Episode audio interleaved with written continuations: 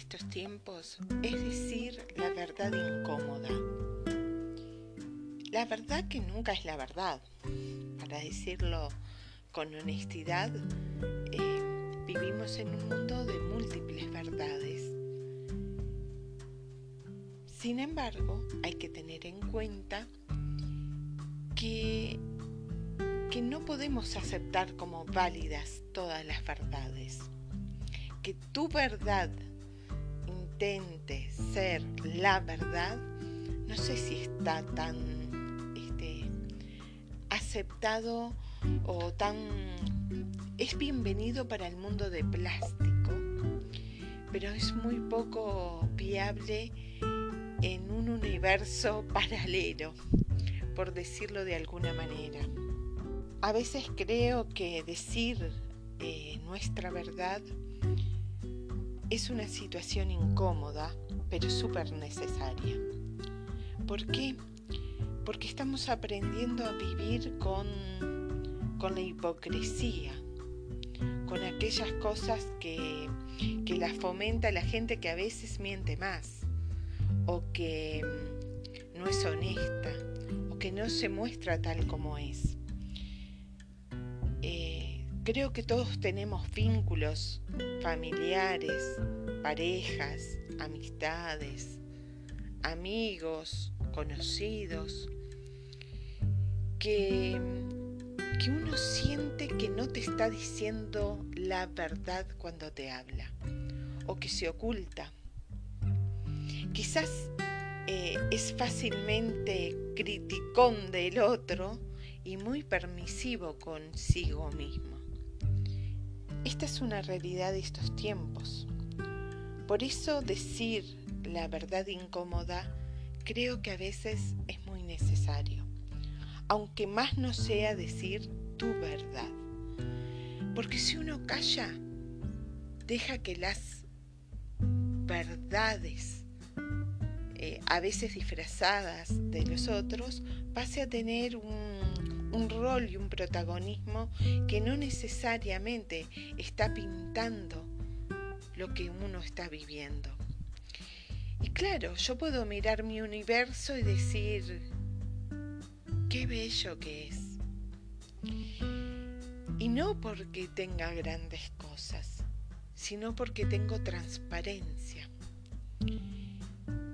Quizás la belleza más hermosa que podemos encontrar en la gente pasa por su capacidad de transparencia.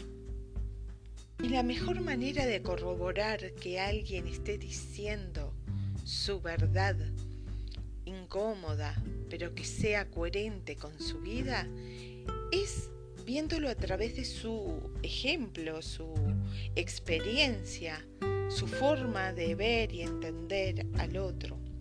Cuando alguien plantea algo que, que digamos se cae de su peso, se nota, se ve, se visualiza. En general mi verdad nace de mi experiencia. Yo no puedo hablar sin tener en cuenta mi vivencia, cómo me crié, pero también cómo me modifiqué. Yo poco tengo que ver con, con mis padres, genéticamente hablando lo tengo todo, y sin embargo quizás soy totalmente diferente porque me construí, porque también me permití reconstruirme, no quedarme ni siquiera con la verdad de ellos. Yo misma me fui reconstruyendo. Yo no tengo por qué vivir la vida de ellos, ni eh, ya no están, pero ni siquiera creo necesario que... Y, con eso soy coherente, ¿no? Tampoco creo que mis hijos tengan que vivir mi verdad. Ellos vivirán la de ellos, tendrán sus propias experiencias, caminarán por sus propios caminos, tropezarán, se levantarán y serán lo que desean. Hay algo para tener en cuenta cada vez que digo una verdad incómoda. Mi verdad está en mi corazón. Si lo digo a partir de, del, digamos, del ego, seguramente es egoísta, seguramente tiene mucho de fernaria, pero tiene poco de autenticidad. Si lo digo desde un lugar, eh, desde la mente, seguramente tiene un razonamiento fino, delicado, o arbitrario, duro, crudo, pero si no pasa por mi corazón de alguna manera, eh, no va a representarte ni va a decirte nada. Mi verdad es valiosa y es válida, por más incómoda que sea, porque es el propio latido de mi corazón. ¿Cuántas vidas tiene una vida? Muchas. ¿Cuántas verdades vamos descubriendo? Tantas o más eh, como imaginamos, como vivimos, como experienciamos o tanto como las negamos. Me llama la atención siempre que la gente más exigente con los demás es poco exigente consigo mismo. Eh, si uno mira gente conocida, uh, era capaz de ser infiel, era capaz de mentir, era capaz de tener una vida totalmente diferente a lo que decía que era. Y sin embargo, eh, ella podía hacerlo consigo mismo, se lo permitía, pero al otro le pone la lupa Pone la lupa, mira qué hace, qué dice, qué no dice, qué hizo, qué hizo con su vida. Me pasó últimamente de tener que explicarle a alguna persona que, bueno, yo ya dejé de, de pretender que me entiendan y eso me ha liberado, soy libre.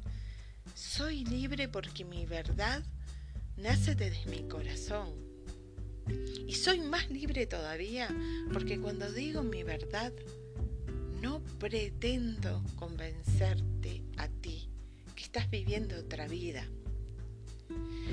Eh, sí, claro, hay mucho de eso, de esa eh, intensidad de poner la lupa en el otro, lo que hizo, lo que no hizo, las decisiones que toma, cómo mira a la gente este, que lo rodea. Y sí, claro, todos podemos opinar de lo que hizo fulano y mengano, pero yo estoy en sus zapatos. ¿Qué tanto derecho tengo a opinar sobre lo que deciden los demás?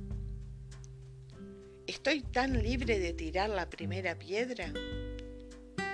Eh, ¿Qué tan auténtico y transparente soy en mi cotidiano vivir.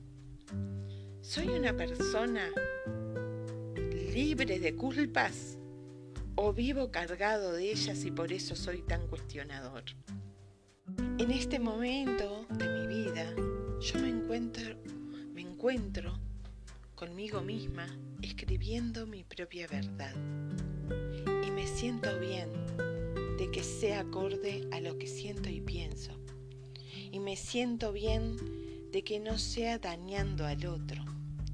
Y me siento bien de que sea en paz conmigo, con mis principios, con mi coherencia de vida.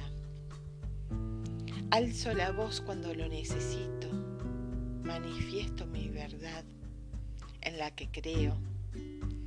Algunos me pueden tildar perfectamente de no estar en mis cabales y está bien ¿Por qué tengo que estar en mis cabales para decir la verdad? Soy fiel a mi palabra. Mi palabra es mi sentido. No puedo traicionarme a mí misma. No puedo convertirme yo en mi propia mentira. Si tengo coherencia entre lo que digo y lo que soy, si tengo coherencia entre lo que digo y lo que hago, estoy practicando la verdad por lo menos la mía, la incómoda verdad mía. Hasta pronto, nos encontramos en el próximo post.